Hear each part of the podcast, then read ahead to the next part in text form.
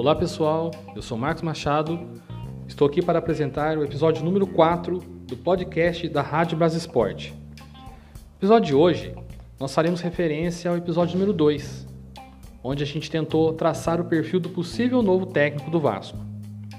O Vasco acaba de anunciar em suas redes sociais que Ramon Menezes é o novo treinador do time principal.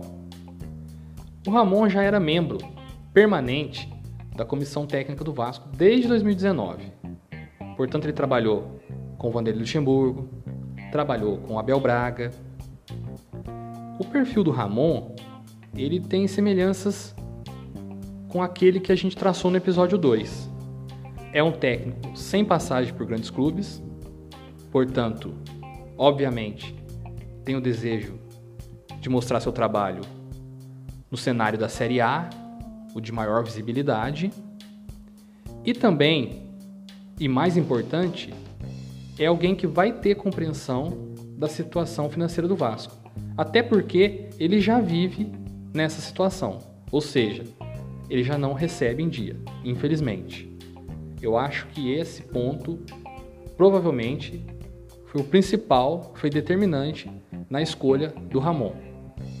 O que é terrível, não deveria ser, deveria ser a sua competência, sua capacidade de fazer o time jogar bem.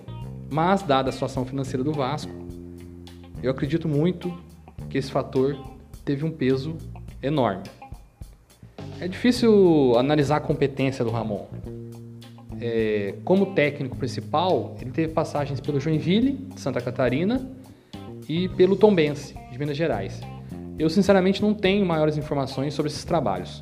Só sei que ele ficou nessas equipes por um curto período.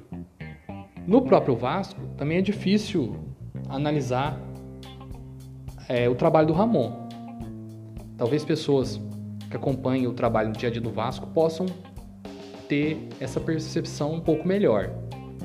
Ele estava na comissão técnica do Abel, portanto, ele era membro da comissão que realizava um trabalho ruim. Até que ponto ele tinha voz ativa dentro dessa comissão? Não sabemos. Assim como ele também era membro da comissão do Vanderlei Luxemburgo, que fez um trabalho razoável, mas também não sabemos qual era o impacto das decisões, das ideias do Ramon. Espero que positivas no caso do, do Vanderlei e espero que no caso do Abel ele não tenha tanta participação no trabalho que foi muito ruim no começo desse ano. O Ramon tem identificação com o Vasco jogou no Vasco, teve três passagens no Vasco. É, a primeira delas, vitoriosa, esteve presente nos principais títulos do final da década de 1990.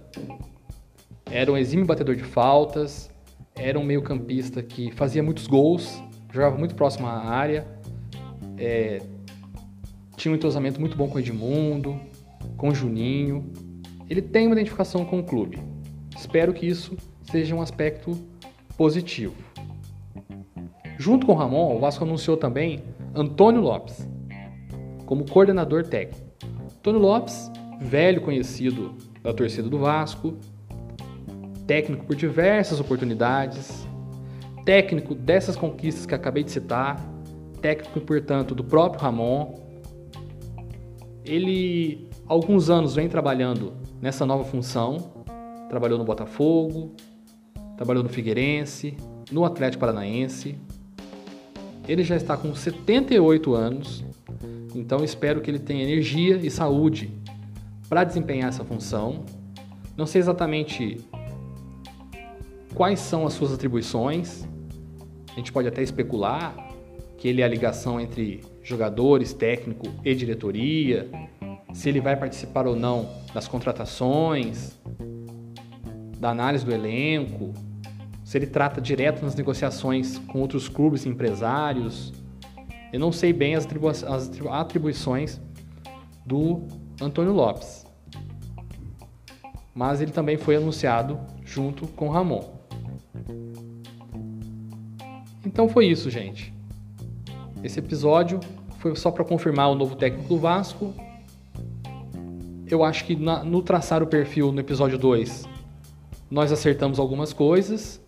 A diferença é que o Ramon já estava no Vasco não estava em outro clube, nem desempenhando um bom trabalho em outro clube. Então eu acho que é, a escolha do Ramon eu poderia classificar aqui, finalizando, como uma interrogação.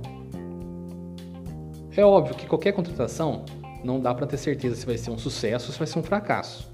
Mas quando o técnico vem de bons trabalhos ou de um bom trabalho, você tem esperanças de que ele possa repetir. Se o técnico vem de maus trabalhos, como era o caso do Abel, essa esperança é muito pequena e acabou se confirmando. Já no caso do Ramon, a gente não tem essa expectativa. A gente não sabe muito bem o que vai acontecer.